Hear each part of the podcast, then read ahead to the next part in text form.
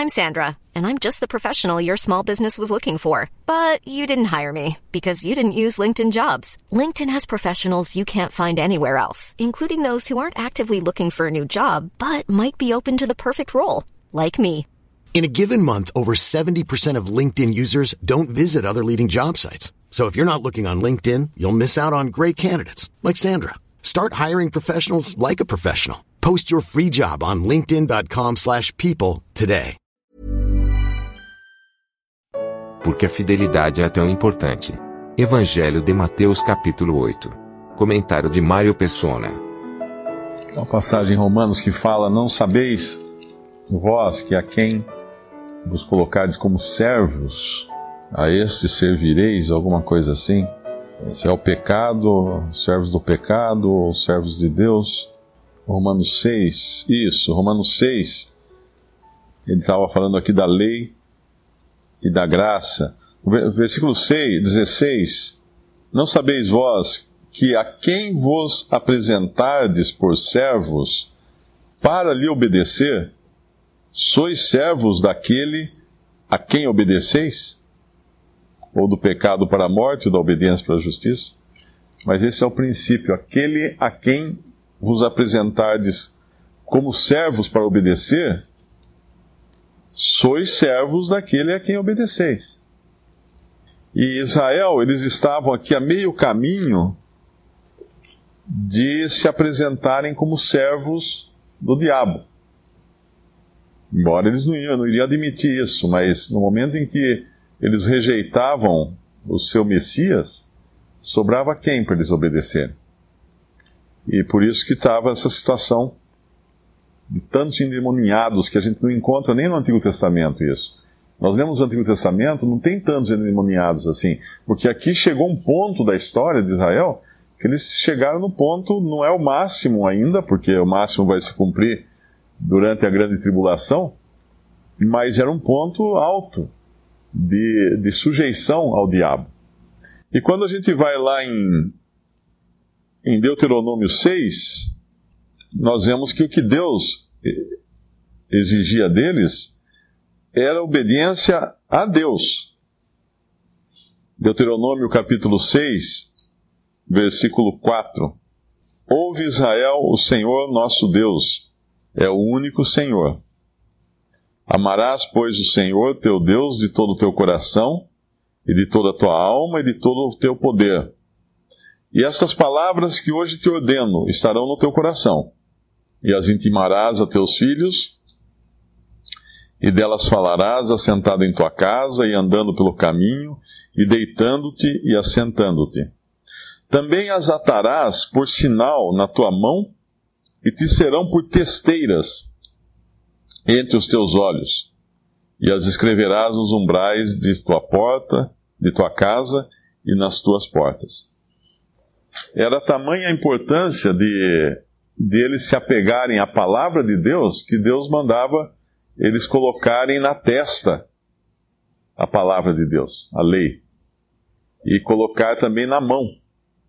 E até hoje os judeus os rabinos, os religiosos, uh, alguns, né, os mais, mais da, das seitas mais severas do judaísmo, eles têm uma fita aqui na cabeça e uma caixinha. Quem já viu, ele tem uma caixinha aqui com versículos da Bíblia, ou, ou versículos da lei, né? Presa na testa. E na mão eles têm uma fita que vai enrolada desde o antebraço e nela está escrita a lei. E eles andam com aquilo debaixo da roupa, aquelas fitas na mão enrolada na, no antebraço. Só que eles adotaram isso como um, como um adereço, né? como um, um enfeite. Assim como fizeram com as franjas das vestes que o Senhor denuncia nos evangelhos, que eram para mostrar humildade, mostrar que eles tinham sido peregrinos na terra, porque as vestes se arrastavam no chão, eles não podiam fazer a barra das vestes, que era justamente para eles se lembrarem que foram, foram peregrinos, mas no tempo que o Senhor veio, eles alargavam os, os filactérios das vestes, a, a, o desfiado das roupas para mostrar, ó, eu sou mais peregrino que você, eu sou mais humilde, eu sou mais. Eles faziam artificialmente aquilo. E essa palavra na testa e na mão, ela vai ter uma uma um espelho disso, né, uma imagem disso lá em Apocalipse 14. Acho que é o 14.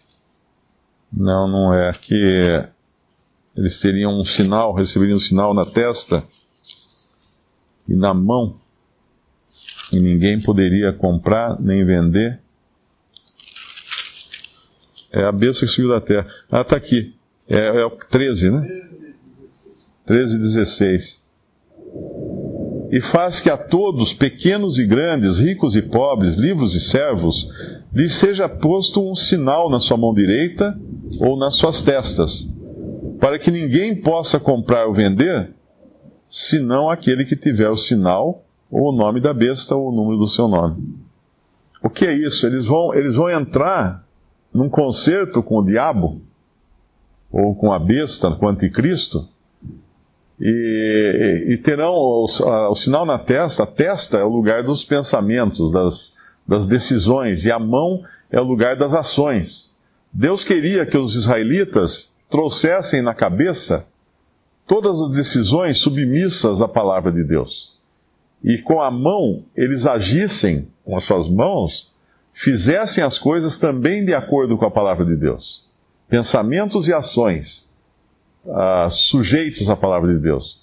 E aqui eles terão pensamentos e ações sujeitos ao anticristo, sujeitos ao diabo.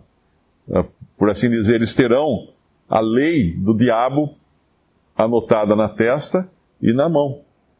Eles estarão su submissos, porque mais à frente tem aqui fala dos que dos que obedecem. Uh, tem uma passagem que são os salvos da, uh, o remanescente, que eles falam que eles obedecem à palavra de Deus. Eu não sei se no capítulo 14. Mas havia um contraste. Esses eram os que não se sujeitavam ao anticristo, ao diabo. Ou não se sujeitarão, né? Porque ainda é futuro isso. Eu falei aqui da, da fé, da diferença da fé entre os aquele, aquele gentil, aquele centurião e os discípulos, e se nós pensarmos também em Israel, uh, com fé nenhuma atualmente, né? Mas sabendo que Deus vai sim restaurá-los, baseado na sua promessa e na sua fidelidade. Tem um versículo, tem um versículo em Hebreus, Hebreus 6, versículo 10, porque Deus não é injusto para se esquecer da vossa obra e do trabalho da caridade ou do amor que para com o seu nome mostraste enquanto servistes aos santos e ainda serviste. Eu estava pensando nos discípulos, que apesar da sua pequena fé, apesar do, do seu vacilo ali, uh, no final o Senhor vai ainda honrar aquela pequena fé. E aqueles aquele remanescente também no final, que vai se converter ao Senhor, o Senhor também vai honrar a pequena fé que eles vão ter em meio a tanto sacrifício, a tanta perseguição, e vai dizer a eles, quer dizer, poderá dizer a eles, né, a mesma coisa que ele disse aos seus discípulos no, em, em, Lucas 22, não, precisa ir lá, só vou ler rapidamente aqui. Lucas 22, versículo 28, que foi logo depois que eles estavam discutindo quem seria o maior, o Senhor fala para eles assim: E vós sois o que tendes permanecido comigo nas minhas tentações, e eu vos destino o reino, como meu Pai me destinou. Ou seja, por maior, mais fraca que seja, por mais débil que seja a fé, é a fidelidade do Senhor que conta no final de tudo. Contou pra, para com os discípulos irá contar para com Israel também. Visite respondi.com.br. Visite também 3minutos.net.